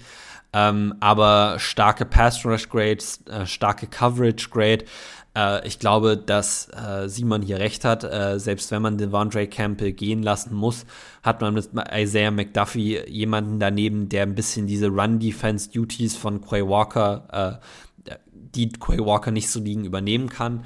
Äh, McDuffie hat mir auch wirklich immer wieder gefallen. Äh, nur vier Miss Tackles diese Saison. Äh, wenn er sich noch verbessern kann weiterhin, äh, wird das, glaube ich, ein guter, guter Inside Linebacker sein können als, als, als Run-and-D-Spieler. Ähm, wir haben letzte Woche über, im, im Mock-Draft über einen Spieler gesprochen, einen Marvian Overshawn, den man im Draft holen könnte, der vielleicht auch diese Rolle einnehmen könnte, äh, obwohl der eigentlich eher so ein bisschen der Quay Walker-Type ist. Ähm, wenn man sich da beim Draft äh, Spieler anschauen will, fällt mir jetzt spontan zum Beispiel Noah Sewell von Oregon ein, den ich immer wieder in den Oregon-Spielen gesehen habe, der vielleicht auch diese äh, Run-Defense-Rolle übernehmen könnte, auch ein sehr athletischer Spieler. Also den könnte man sich äh, auch nochmal anschauen. Ähm, ansonsten kann ich Simon nur zustimmen. Ich glaube, Devontae Campbell kriegt dieses Jahr nochmal eine Chance. Äh, könnte mir aber vorstellen, dass er nach der nächsten Saison äh, nicht mehr bei uns auf dem Roster ist. Eric Wilson ist ein äh, strikter Special-Teamer. Chris Barnes äh, glaube ich auch, dass der äh, eventuell nächstes Jahr nicht mehr bei uns auf dem Roster sein könnte, weil er sich einfach dieses Jahr nicht wirklich entwickelt hat. Ähm, und dann muss man sagen, haben wir hier nur zwei Spieler, die über längere Sicht bei uns in der Defense wirklich aktiv sein könnten, in Quay Walker und Isaiah McDuffie. Da besteht auf jeden Fall Nachholbedarf. Äh, der Draft hat immer wieder gezeigt, dass man auch in äh, Runde 3, 4, 5, 6 und 7 noch äh, ordentliche Linebacker kriegen kann, die man quasi äh, an, also du brauchst keinen kein, äh, äh, Shaq Leonard mehr, kein Fred Warner mehr, der quasi der absolute äh, Staple deiner Defense ist. Dafür hast du Quay Walker. Wenn der den Schritt geht, kann er sich wirklich dahingehend entwickeln. Du brauchst jemanden, der Quay Walkers Skillset ergänzen kann. Und ich glaube, da findet man wirklich im Draft auch, auch Spieler ähm, an, in den späteren Runden. Ähm, was Simon noch angesprochen hat, was stimmt, ähm, man muss wirklich über Quay Walkers Undiszipliniertheit reden. Er ist der erste Spieler, glaube ich, in der NFL-Geschichte, der zweimal äh, in der Saison für ähm, Unsportsmanlike Conduct ejected wurde. Ähm, zweimal auch, weil er Unbeteiligte äh, um ihn herum geschubst hat. Das ist äh, wirklich nicht gut. Äh, da sieht man, dass quasi sein, sein Temperament da manchmal noch ein bisschen überhand nimmt. Ähm, ich möchte es jetzt quasi dem attestieren, dass er noch ein Rookie ist. Ähm, ich hoffe, dass er das für nächste Saison verbessert. Äh, ich muss Simon aber zustimmen, dass ich durchaus glaube, dass äh, er das kann. ähm, da bin ich positiver Dinge eigentlich. Ähm, ja, kommen wir zum, zum Cornerback, äh, zu den Cornerbacks. Äh, wir haben schon ein bisschen darüber geredet. Ähm, großes Fragezeichen, wie kommt Eric Stokes nächstes Jahr zurück nach seiner Verletzung? Ähm, kann er wieder an die Leistung seiner Rookie-Saison anknüpfen oder sehen wir eher den Eric Stokes äh, dieser Saison, der durchwachsen gespielt hat? Ähm, 21 mal, äh, 25 mal getargetet wurden, hat 21 Completions zugelassen. Äh, das sah wirklich nicht, nicht so toll aus, besonders auch gegen den Lauf nicht gut. Allgemeine sehr durchwachsene Saison von ihm. Ich hoffe wirklich, dass er sich nächstes Jahr äh, besser wieder anstellt. Vielleicht, weil Joe Barry ihn auch wieder mehr in eine Rolle bringt, wo er äh, vielleicht ein bisschen mehr Man-Coverage spielen kann, besonders wenn man Stu Douglas auf Safety äh, stellen würde. Ähm, ja, das sind so grundsätzlich Gedanken. Ähm, was Simon dazu zu sagen hatte, äh, Jay Alexander war nur bedingt auch Money, äh, habe das Gefühl, dass ihm die mangelnden Man-Pflichten zu Beginn der Saison geschadet haben, wurde aufgrund von Misskommunikation in der Secondary oft äh, getoastet, äh, sah schlechter aus, als er eigentlich war, aber trotzdem sollte das nicht so passieren. Äh, gegen Mitte der Saison hat Barry ihm mehr Man-Coverage überlassen und äh, Jair hat zur alten Form zurückgefunden. Außerdem hat er endlich mal begonnen, Turnovers zu kreieren. Äh, hoffentlich halten wir an seiner Nutzung für die nächste Saison fest und nutzen äh, Stokes auch, auch auf die gleiche Art und Weise. Rasul hat gezeigt, dass er kein Slot-Corner ist, sondern ein guter Backup für Outside und ein interessantes Projekt für Safety. Besonders spät in der Saison gefiel er mir sehr gut gegen Tight Ends in Coverage und sein Tackling ist sowieso gut. Savage sah phasenweise am Ende der Saison aus wie ein brauchbarer Slot-Corner. Diese Rolle sollte er sich mit Keyshawn Nixon teilen im nächsten Jahr. Äh, und da hat Simon absolut recht. Ähm, wenn man sich diese Slot-Corner-Rolle anschaut, muss man sagen, äh, die werden sich Dane Savage, Keyshawn Nixon und eventuell einen Draft-Pick teilen. Ich glaube auch, dass man Rasul Douglas mehr auf Tight Ends eingesetzt sehen wird, äh, weil er da wirklich mit seiner Aggressivität und seinen, seinen Ballhawking-Fähigkeiten äh, ein Matchup-Problem sein kann ähm, Jair Alexander muss ich ihm auch zustimmen, fand ich stark verbessert in der zweiten Saisonhälfte. Man hat immer wieder gesehen, dass er äh, Routen aggressiv gejumpt hat und dann tief äh, geburnt wurde, was man ein bisschen, wie gesagt, wirklich auf diese Kommunikationsschwierigkeiten schieben kann. Er denkt, er hat Safety Help over top und kann deshalb die Routen aggressiv underneath attackieren. Äh, hatte allerdings keine, keine Safety Help over top und das führt dann halt äh, zu Big Plays. Aber ich glaube grundsätzlich, ähm, wenn man jetzt äh, die Needs in dieser Defensive, in dieser Defense kategorisieren müsste, würde ich sagen, ist Corner mit der geringste Need bei uns. Also man muss sicher irgendeine Lösung auf Slot Corner finden, aber ich glaube, da kann wirklich äh, Dane Savage mit in die Rolle eintreten. Ähm, und äh, wenn Eric Stokes nächstes Jahr so zurückkommt, wie er in seiner Rookie-Saison gespielt hat, ähm, in der er weitestgehend äh, Cornerback One war, ähm, dann haben wir wirklich einen monströsen Cornerback-Room. Und da würde ich zumindest sagen, muss man jetzt keinen extrem hohen Draft-Pick äh, investieren. Anders verhält sich das bei den Safeties, zu denen Simon zu sagen hatte. Äh, Savage ist leider kein guter NFL-Safety. Amos eigentlich schon, hatte arge Startschwierigkeiten und hat sich erst am Ende der Saison fangen können. Sah sichtlich langsamer aus als in den Jahren zuvor. Seine, Tagen könnten, seine, Tage, seine Tage könnten gezählt sein wenn er keinen sehr günstigen Vertrag bei uns unterschreibt. Rudy Ford ist ein Ballhawk. Man wünscht sich, Savage hätte die gleiche Art Spielverständnis und Instinkte wie Ford sie hat. Aufgrund physischer Limitation denke ich, dass man auch Ford günstig halten kann und sollte. Carpenter hat angefangen, Plays in den Special Teams zu machen und mal sehen, wo ihn sein Weg hinführt. Ines Gaines hat gezeigt, dass er einen Platz auf diesem Roster verdient, besonders in Coverage. Levitt ist leider zu schlecht, um in der NFL Defense zu spielen. Special Teams hin oder her, das reicht leider nicht. So, äh, und da muss ich Simon äh, auch wieder weitestgehend zustimmen. Ähm, ich glaube, Terry Carpenter hat das Potenzial, ein bisschen in die Adrian Amos Run-Support-Rolle reinzuwachsen in den nächsten Jahren. Da ist er aber auf jeden Fall noch nicht. Uh, Rudy Ford ist das, was Haha Clinton Dix am Ende für uns war, mit ein bisschen besserem Tackling. Ähm, ein, ein Ballhawk äh, in der Mitte des Feldes. Äh, und ich glaube auch, dass man ihn für, für einen, also dass man ihn zurückbringen sollte, weil ich glaube, dass er äh, ein gutes, äh, ein gutes Piece sein kann für unsere Defense. Und ich glaube nicht, dass Adrian Amos zurückkommt. Ich glaube, Adrian Amos wird woanders nochmal einen größeren Vertrag oder mehr Geld kriegen, als er es bei uns tun wird. Äh, er hat auch damals, als er von den Bears zu uns gekommen ist, gesagt, dass es für ihn auch ums Geld ging und ich glaube, dass er die Mentalität auch beibehalten wird und da kann ich ihm auch keinen Vorwurf machen, um ehrlich zu sein. Ähm, ich glaube, ähm, wenn man sich seine Saison anguckt, Inconsistency ist absolut richtig. Besonders in Coverage war er einfach nicht so zuverlässig, wie man das gebraucht hätte von ihm. Äh, hat auch nur eine 46,8 Coverage Grade bekommen, sah deutlich langsamer aus als in den letzten Saisons. Und was mich am meisten stört, ist, dass er nicht dieser Vocal Leader geworden ist, dass er nicht dieser äh, Spieler war, der unsere Secondary zusammengehalten hat. Und ich glaube wirklich, dass man sich da nach einer anderen Möglichkeit umschauen muss. Ähm, hier hast du im Draft, wenn du Brian Branch zum Beispiel in der ersten Runde äh, kriegst, wirklich Leute, die das machen können. Ähm, ansonsten würde ich da vielleicht noch einen, einen Veteran äh, unserem Roster mit hinzufügen, aber ich glaube tatsächlich, das war's für Adrian Amos äh, bei uns. Gut. Äh, wir haben jetzt letzte Woche dann noch ein bisschen über den MVP und unsere, und unsere große Enttäuschung geredet. Auch dazu hat mir Simon seine Gedanken geschrieben. Äh, zum MVP äh, hat Simon nur Jair geschrieben. Keine größere Begründung, glaube kann man einfach nach oben verweisen. Ähm, dem muss ich ganz ehrlich sagen, muss ich zustimmen. Ähm, ich will ja immer ein bisschen äh, vielleicht auch was anderes machen, ähm, aber man muss ganz klar sagen, die Defense hat von Jair Alexanders Play profitiert stark.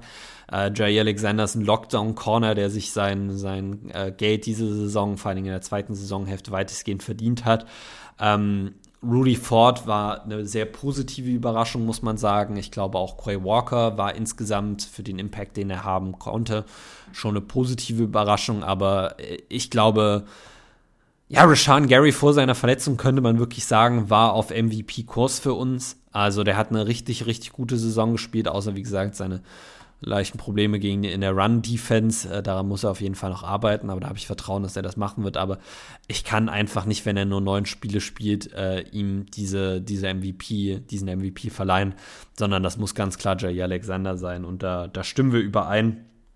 Äh, Enttäuschung äh, für Simon war Preston Smith. Äh, Preston war ein neuer Vertrag und viel Geld, sollte nun schnellstmöglich gecuttet werden. Ähm, ich habe nicht Savage äh, gewählt, weil ich eh nicht viel erwartet habe. Äh, aber an sich war Savage Saison natürlich auch unter aller Sau. Und da kann man, kann man Simon eigentlich nur zustimmen. Also für mich auch äh, Preston Smith und Dana Savage äh, wirkliche Kandidaten. Ähm, ich muss tatsächlich sagen, vielleicht war ich ein bisschen negativer gegenüber Preston Smith äh, vor der Saison als andere. Ähm, ich glaube, das, was wir von ihm gesehen haben, war, ging relativ gut damit d'accord, was man erwarten konnte von ihm äh, basierend auf seiner letzten Saison. Natürlich, der neue Vertrag äh, zeigt, dass die Packers mehr von ihm erwartet haben. Und ich habe auch gehofft, dass er eine größere Rolle einnehmen kann. Aber Preston Smith war am Ende dieses Jahr das, was er auch letztes Jahr war.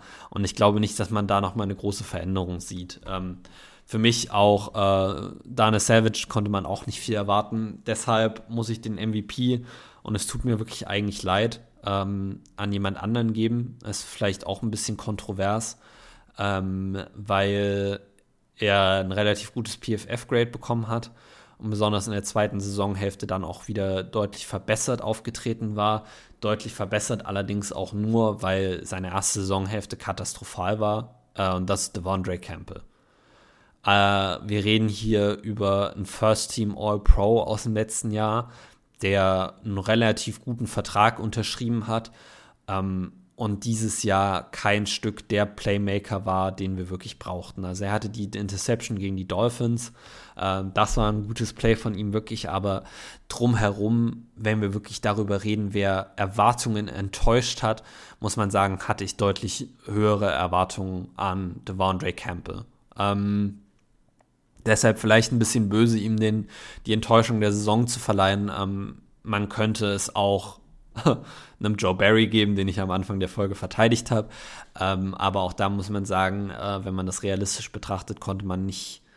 Ja, es ist immer schwierig, doch, man konnte mehr, man musste mehr von, von, von, von Joe Barry und der gesamten Defense erwarten. Und das haben sie vor allen Dingen in der ersten Saisonhälfte nicht gemacht. Und deshalb könnte man die Enttäuschung der Saison auch an die Defense allgemein geben weil sie im Camp spektakulär war und wir alle damit gerechnet haben, dass die Defense uns dieses Jahr den Hintern rettet. Ähm, und sie war einfach nicht so, so dominant, wie man das sich vorgestellt hat. So. Ähm, dann kommen wir noch mal ein bisschen zu den Rookies. Ähm, wir haben jetzt schon auch ein Stück über die geredet, deshalb werde ich das jetzt nicht allzu extensiv machen. Äh, wir fangen mit äh, Quay Walker an. Äh, Simon hat dem Quay Walker Pick eine 2 Plus gegeben, äh, wegen schwachem Start und Rookie Mistakes. Ansonsten echt stark, tolle Entwicklung. Ähm, muss ich ihm zustimmen. Ähm, ich gebe Quay Walker eine glatte 2. Ähm, hat sich vor allen Dingen auch in der zweiten Saisonhälfte in der Rolle des, des, des Flow-Linebackers, also der einfach seinen Instinkten vertrauen kann, äh, deutlich besser gemacht, äh, wird in den nächsten Jahren ein Keypiece in unserer Defense sein. Ähm, man muss allerdings sagen, Pick 21, äh, er ist mit größeren Erwartungen, vor allen Dingen in der ersten Saisonhälfte, reingekommen. Äh, die konnte er nicht immer durchweg, äh, konnte er nicht immer durchweg äh, bestätigen. Ich hätte mir noch den einen oder anderen Turnover mehr von ihm gewünscht und ähm, seine Undiszipliniertheiten. Die zwei Strafen, ähm, die zwingen mich dazu, ihm noch ein paar Punkte abzuziehen für, für seine Rookie-Saison. Allerdings äh, der Pick an sich, der Pick war gut. Äh, Wyatt ähm, sagt Simon äh, kontrovers, aber zwei glatt. Äh, Defensive Tackles brauchen ihre Zeit, meistens anderthalb bis zwei Jahre, um sich in der Liga zu akklimatisieren. Äh, Wyatt scheint schneller zu sein, die Flashes sind da gewesen. Über den Pick kann man sich zwar streiten, weil er kein Pick ist, der zur All-In-Philosophie dieses Jahres passt. Äh, Wyatt hat mir allerdings auf Tape äh, alles gegeben, äh, alle Wyatt hat alles gezeigt, äh, was Simon Sicherheit gibt, dass er nächstes Jahr ein wichtiger Starter für uns sein wird. Ähm, ich finde nicht, dass die zwei kontrovers ist. Ich würde ihm auch wieder eine glatte 2 geben. Äh, ich glaube auch, dass Devontae Wyatt Flashes gezeigt hat. Ich war ein großer Fan vom Devontae Wyatt-Pick. Ähm, besonders, weil ich halt kein Fan von dieser absoluten All-In-Mentalität im Draft bin, sondern ein Fan davon, das Team quasi auch für die Zukunft gut aufzustellen. Und da war der Devante Wyatt-Pick einfach wichtig, weil wir in der Defensive Line äh, perspektivisch Probleme bekommen hätten. Und ich glaube, dass Devante Wyatt diese Probleme stopfen kann. Ähm, Ford für Simon nicht bewertbar, weil nicht gespielt, stimme ich zu, Siebtrunden-Pick. Dass der in seinem Rookie-Jahr nicht spielt, ist jetzt keine große Überraschung. Carpenter hat Simon gesagt, äh, late, äh, ach nee, Entschuldigung, ich habe, mein Fehler, ich habe JJ Anakbare überlesen. Äh, da hat Simon natürlich recht. Äh, JJ äh, Anakbare hat eine 1 gegeben. Äh, später Pick, viele Fragezeichen, aber alle davon hat JJ durch Ausrufezeichen ersetzt. Er war bereit für eine Rolle, in der ihn keiner erwartet hat bin gespannt, wie er sich weiterentwickeln wird. Und dem kann ich nur zustimmen. Ich bin zwar ein bisschen pessimistischer was Simon ange äh, als Simon, was, was seine Saison angeht. Ich glaube, er hat nicht alle Fragezeichen in Ausrufezeichen umgewandelt. Ich glaube, besonders äh, was seine Explosivität in Verbindung mit seiner Physis und seiner Production angeht, hat er noch äh, oder sind, gibt es noch offene Fragen, auf die er Antworten bringen muss in der nächsten Saison. Ähm, für ihn hängt es viel davon ab, ob er sich nach vorne entwickelt. Äh, bleibt JJ Anakbare den Rest seiner Karriere so, wie er diese Saison gespielt hat, äh, dann war es ein solider Pick, aber äh, ich glaube, äh, die Eins geht hier auch ein bisschen auf, auf Potenzial. Ähm, ich bin dennoch gewillt, ihm auch eine Eins zu geben, weil ich glaube, und das äh, bin ich mir sicher, dass es auch für Simon eine Rolle gespielt hat. Ähm, die Art und Weise, wie er uns im Pass Rush diese Saison ein bisschen den Hintern gerettet hat als Fünftrunden-Pick, war schon beeindruckend. Und ich glaube, für einen Fünftrunden-Pick haben wir hier einen Zukünftigen, also einen Spieler, der einen zweiten und vielleicht sogar einen dritten Vertrag bei unserem, äh, bei den Packers unterschreibt. Und da muss man eigentlich immer sagen, es ist eine glatte Eins. Ähm, wie gesagt, Ford nicht bewertbar, stimme ich Simon zu. Carpenter hat er gesagt, Late Round Flyer, der defensiv viel zu lernen hat, in Special Teams großer Impact, deshalb eine 2 Plus. Äh, auch da muss ich Simon wieder zustimmen. Ich gebe ihm allerdings keine 2 Plus, sondern ich gebe ihm eine glatte 1.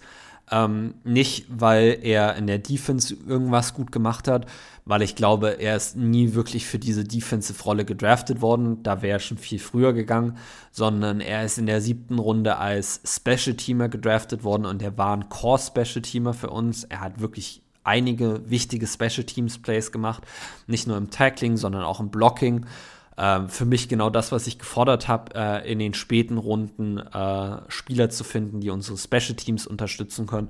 Und für mich ähm, ist äh, Tariq Carpenter das absolut gewesen. Gut, dann äh, würde ich sagen, kommen wir jetzt äh, einfach noch mal kurz zu einem kleinen Mock-Draft, den ich gemacht habe. Äh, und da fangen wir auch gleich an mit unserem Erstrunden-Pick.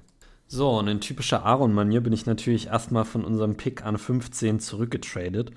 Ähm, und zwar mit den, mit den Jacksonville Jaguars. Wie gesagt, Trade äh, nach PFF und nach dem Trade Value Chart, beides ergibt Sinn. Ähm, zu dem Zeitpunkt waren vor allem noch zwei Premier Corner mit Christian Gonzalez und äh, Devon Witherspoon äh, auf dem Draftboard, die, äh, bei denen ich auch glaube, dass die Jaguars da einen, einen krassen Need haben. Ähm, deshalb äh, hat der Trade für mich Sinn ergeben. Ähm, wir, also wir geben Pick 15 her und kriegen dafür von den äh, Jaguars Pick 24, also einen Erstrunden-Pick, den Zweitrunden-Pick an 56 und äh, Pick 88 in der dritten Runde. Äh, an Pick 24 ähm, habe ich dann lange überlegt, wen ich nehme und habe mich entschieden, äh, dass ich im, im, letzten Mockdraft quasi als erstes äh, Defense genommen habe äh, und dass wir jetzt äh, hier mal mit der Offense gehen äh, und jetzt werden sich sicher alle denken, oh, Jackson Smith in Jigba, äh, irgendein Wide Receiver, ein Tight End. nein, wir haben hier an Pick 24 einen Offensive Tackle und zwar Broderick Jones von ähm, Georgia. Ähm, Broderick Jones, äh, 6 Fuß 4 groß, 310 Pfund schwer, Nummer 24 auf dem PFF Big Board. Ähm, hat letztes Jahr äh, eine, eine Overall Grade von 78,2 gehabt, äh, hat insgesamt äh, letztes Jahr 933 Offensive Snaps gespielt, ähm, war Vollzeit nur ein One-Year-Starter. 2021 hat er quasi am Ende der Saison, hat dann schon die Hälfte der Zeit gespielt ähm, hat 2020 25 Snaps nur gespielt, alle davon auf Right Tackle, ist dann 2021 und 2022 auf Left Tackle gegangen, ähm, hat äh, in seiner Zeit bei Georgia nur 13 Hurries zugelassen, nur drei Quarterback-Hits und nur zwei äh, Sacks. Dieses Jahr 2022 keinen einzigen Sack. Eine 71,7 Run Grade ist nicht so ideal, nicht ganz das, was wir haben wollen. Äh, aber eine 84,1 Pass Block Rate ist Elite. Äh, also ein super Pass Protector, den ich bei uns auf der, auf der Right Tackle Position sehe. Äh, ein 72,9 Zone Blocking Grade passt also auch in, in das Scheme, was wir in unserer Offense äh, laufen wollen. Ähm, Broderick Jones ist viel mehr, als es äh, Zach Tom ist. Jemand, der eventuell auch auf Guard gehen kann. Ähm, ich glaube, dass er ein, ein, ein, super Guard in der NFL sein könnte. Ich glaube, mit seiner Größe 6 Fuß 4 passt er aber auch gut auf Tackle ähm, und gibt uns einfach äh, einen Starter über das nächste Jahrzehnt, der eventuell dann auch auf die Left-Tackle-Position von David Bakhtiari rücken können rücken könnte, wenn der irgendwann quasi dann äh, nicht mehr bei uns spielt. Ist also auch mit mehr ein Pick für die Zukunft. Ähm, bei dem ich aber glaube, dass der dieses Jahr schon unsere Offense direkt verstärken kann und würde uns auch die Flexibility erlauben, äh, wenn man jetzt Josh Neischmann äh, nur auf den Second Round Tender holt, also dann eventuell Gefahr läuft, ihn nächstes Jahr zu verlieren, Zach Tom mehr auf Center zu stellen, äh, Josh Neischmann auf Backup Right Tackle zu haben und Broderick Jones hier auf, auf, auf Starting Tackle und egal, wer nächstes Jahr unser Quarterback ist, eine gute Offensive Line ist das A und O. Ich bin ein großer Fan davon, äh, Teams durch die Trenches aufzubauen. Das heißt, eine gute O-Line und eine gute D-Line aufzubauen äh, und dann von da aus äh, weiter äh, zu verfahren. Also insofern für mich O-Line in der ersten Runde, äh, glaube ich, ein wichtiger Pick äh, und ein guter Pick. Ähm, was äh, das Draft Network über ihn sagt. Sie haben ihm einen 85 aus 100 Grade gegeben, First Round Value. Ähm, seine großen Kritikpunkte war, dass er nur eine begrenzte Anzahl, eine begrenzte Erfahrung auf Starter hat mit nur 19 Starts, dass seine Technik manchmal noch äh, ein bisschen unkonstant ist und dass er manchmal überaggressiv ist. Ne? Da ist auf jeden Fall eine Lernkurve da, die er noch gehen muss. Äh, aber er hat diese Finisher-Mentalität, also er möchte jeden Gegenspieler in den Boden blocken. Unglaubliche Athletik äh, und man sieht halt das Potenzial da wirklich. Insofern äh, für mich klar hier ähm, ein guter Pick. Ich hoffe, dass da auch andere Leute mit übereinstimmen. Äh, an Pick 45 habe ich mir dann gedacht, äh, Defense kann noch ein bisschen warten. Ähm, wir haben, und ich habe es letzte Woche schon gesagt, ich sage es hier wieder, einen riesen Need auf Tight End. Äh, in dem Draft war leider Dalton Kincaid gerade weggegangen. Ansonsten hätte ich den gerne hier eingebaut, um ein bisschen noch einen anderen Spieler mal unterzubringen. Ähm, so blieb mir nichts anderes übrig, als einen Spieler zu nehmen, den ich euch auch letzte Woche schon vorgestellt habe. Deshalb halte ich es ein bisschen kürzer. Ich habe hier Daniel Washington genommen, Tight End von, von Georgia, äh, 6 Fuß 7 groß, 270 Pfund schwer. Wirklich, wirklich, wirkliche Empfehlung. Geht euch das anschauen, was der im College gemacht hat. Schaut euch das Tape an, der ist ein super Spieler. Äh, hat eine 78,3 Receiving Grade bekommen, 1,77 Yards per Route Run, ist auch Elite. Nur eine 6,7% Drop Rate ist auch gut. 81,3 Run Block Rate ist extrem gut, ist Elite, Elite. Äh, also ein guter, guter Runblocker mit viel äh, Upside, was das Passing Game angeht. Ähm, insofern äh, passt der eigentlich wirklich perfekt in unsere Offense. Und deshalb konnte ich ihn hier einfach nicht übergehen. Äh, das Draft Network gibt ihm äh, eine Second Round Value. Ähm, Scheme Fit sagen sie ein Run-Oriented with Heavy Play Action, was ungefähr auch das ist, was wir mit unserer Offense machen wollen. Für den Ball laufen und dann immer wieder über Play Action kommen. Ähm, seine also Top Reasons oder die Gründe, warum man äh, nicht an ihn glauben sollte, äh, sind ein bisschen seine fehlende Separation. Also mit dem großen Körper, er ist nicht der athletischste, obwohl er für seine Körpergröße extrem athletisch ist. Ähm, und er war halt nur ein Backup. Aber äh, er hat unglaublich gute Hände. Mit seiner Größe allein kreierte er schon Separation und er ist ein super Blocker und passt deshalb eigentlich perfekt bei uns ins Team rein. Und viel mehr muss ich dazu auch eigentlich nicht sagen, weil wie gesagt, wir haben letzte Woche schon über ihn geredet. Ähm, an Pick 56 dachte ich mir, ähm, äh, ja, was gut ist, äh, kommt dreimal. Äh, und äh, wir gehen hier auch mit dem dritten Pick wieder in die Offense zurück. Ich glaube, jetzt habe ich ein bisschen äh, mich wieder redeemed dafür, dass ich in der letzten Woche viel Defense am Anfang gepickt habe. Das ist jetzt hier ein sehr offensive-lastiger Draft. Ähm, an Pick 56 habe ich Jalen Hyatt, äh, den Wide Receiver von Tennessee. Ganz ehrlich, ich glaube nicht, dass er an Pick 56 noch da sein wird nach dem NFL Combine. Äh, ich glaube, Jalen Hyatt wird ein straight-up 4-3er-Speed laufen. Äh, hat letztes Jahr bei, bei Tennessee wirklich äh, eine Elite-Production gehabt, war wirklich ein guter Spieler für Tennessee letztes Jahr. Eine 78,2 Receiving Grade, was Elite ist, eine 3,72 Yards per Route Run ist Elite, 60% Contested Catch Rate ist Elite. 76,5 äh, PFF-Grade gegen Man-Coverage ist Elite, 633 Yards Deep, also ein absoluter Vertical Threat, äh, war Nummer 3 in, in, äh, im gesamten College Football.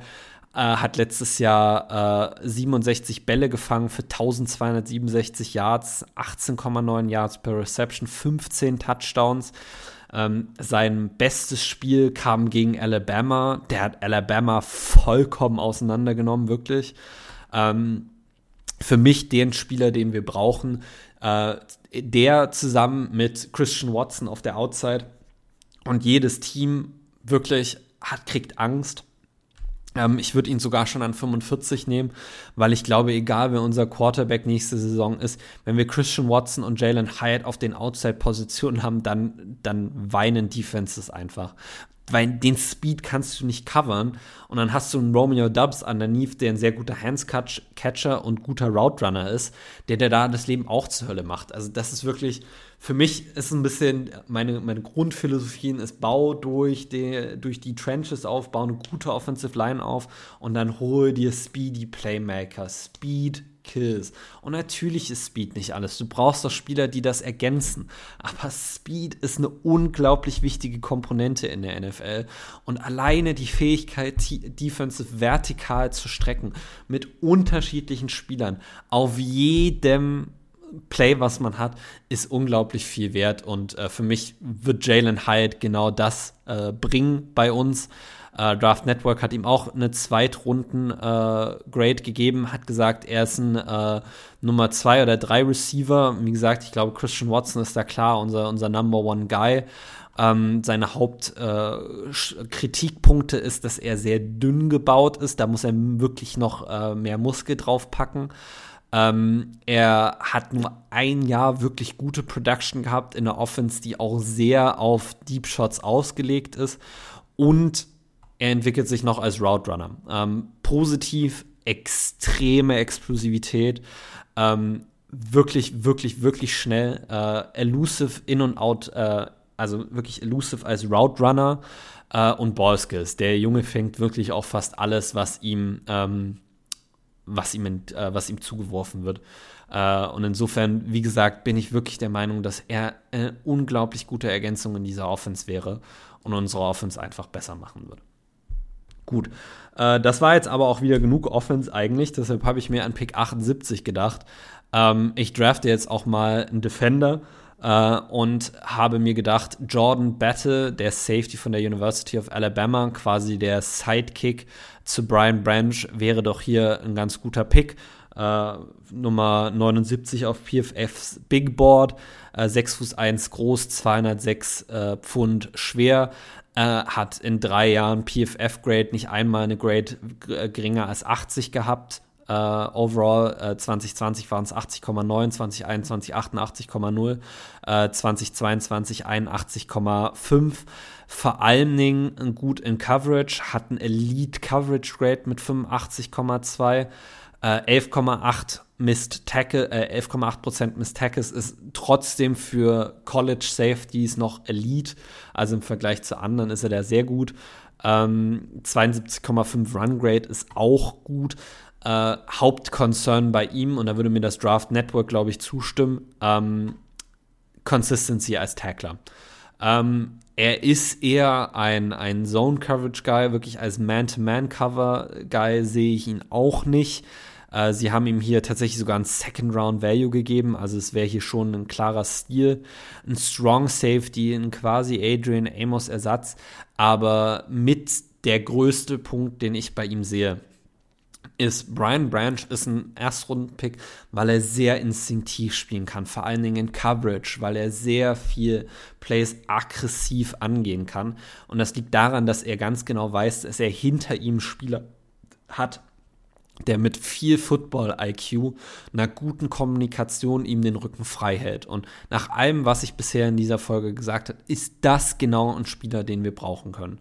Wie gesagt, er ist nicht der beste Man-to-Man-Coverage-Guy, er ist nicht der beste Tackler, aber High IQ, Constant Communication Guy, der Strong Safety und Free Safety gespielt hat äh, und ich glaube in der dritten Runde äh, ein Stil sein könnte.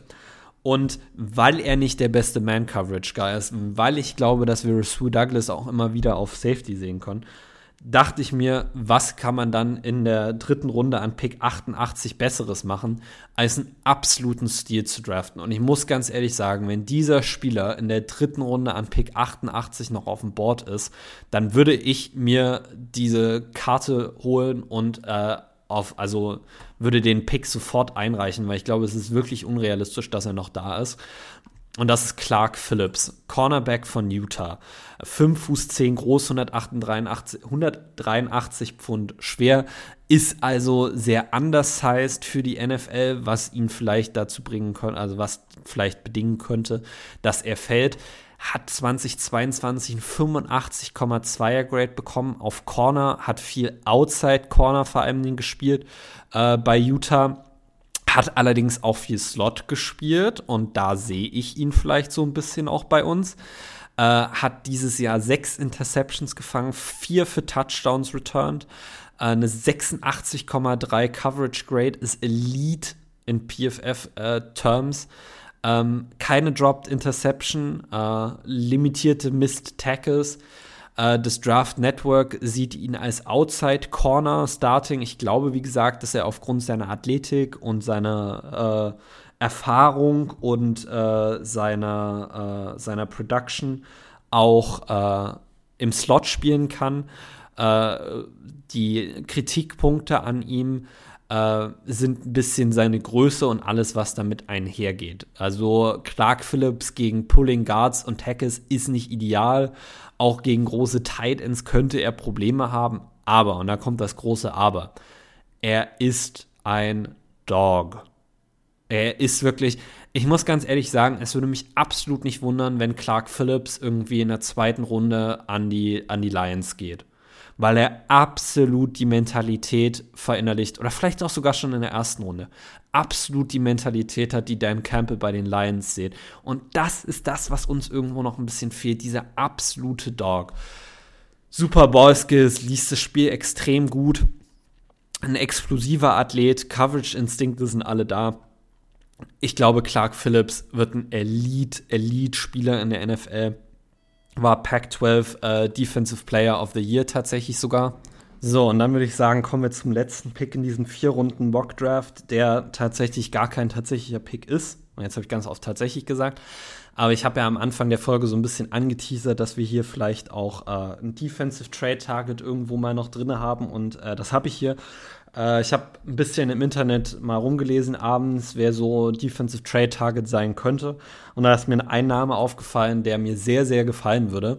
Und das ist Jerry Hughes, ein Defensive End von den äh, Houston Texans. 34 äh, Jahre alt, also wirklich auf der älteren Seite, hat diese Saison aber trotzdem noch neun Sacks gehabt. Ähm, hat immer noch ein bisschen die Explosivität, die er damals hatte und sah für die äh, Texans wirklich wie zum Teil ein dominanter Spieler aus. Ähm, ich glaube, er könnte für äh, relativ wenig zu haben sein. Äh, vielleicht ein Viert- und ein Siebtrunden-Pick oder vielleicht auch nur ein Viertrunden-Pick. Und besonders positiv bei ihm auch, er hat einen wirklich, wirklich machbaren Vertrag. Ähm, er hat zwei Jahre 10 Millionen bei den äh, Texans unterschrieben. Davon ist jetzt nur noch ein Jahr quasi äh, auf dem Vertrag drauf. Er hat eine Base Salary von 4 Millionen, äh, ein Cap Hit von 6 Millionen. Das ist auf jeden Fall was, was man, äh, was man machen oder was man auf unserem Roster unterbringen kann. Und ich glaube, ähm, dass er eine bessere Option ist als Preston Smith, weil er noch ein bisschen äh, explosiver ist, als es Preston Smith aktuell ist. Äh, und da ich in dem Mock Draft hier keinen äh, Edge Defender bekommen habe, der mir jetzt direkt gefallen hat, und ich glaube, dass wir mit Anak Bahrain einen, einen, guten Developmental Guy dahinter haben, mit äh, Hollins vielleicht auch jemand, den wir noch quasi ähm, ja, wieder zurückholen können, äh, hätte ich halt gedacht, wir brauchen hier noch einen Impact Guy und das wäre für mich wirklich Jerry Hughes. So. Damit möchte ich die Folge jetzt auch abschließen, weil das jetzt eine Stunde und 26 war und mein Hals auch langsam anfängt weh zu tun von so viel Reden. Ähm, ich hoffe, die Folge war für euch ein bisschen auch trotzdem noch hörbar, auch wenn ich jetzt alleine war und Vorbereitung nicht ganz ideal und ich mich nicht toll geführt habe und so. Ähm, sei jetzt mal dahingestellt. Ähm, ich hoffe, dass es euch trotzdem gefallen hat. Ähm, wir freuen uns immer wieder über Feedback, besonders zu Mock Drafts. Ihr könnt uns auch eure Mock Drafts in die Fantasy-Gruppe schicken. Das würde mich auch interessieren, mal zu sehen, welche Spieler ihr so an bestimmten Positionen seht.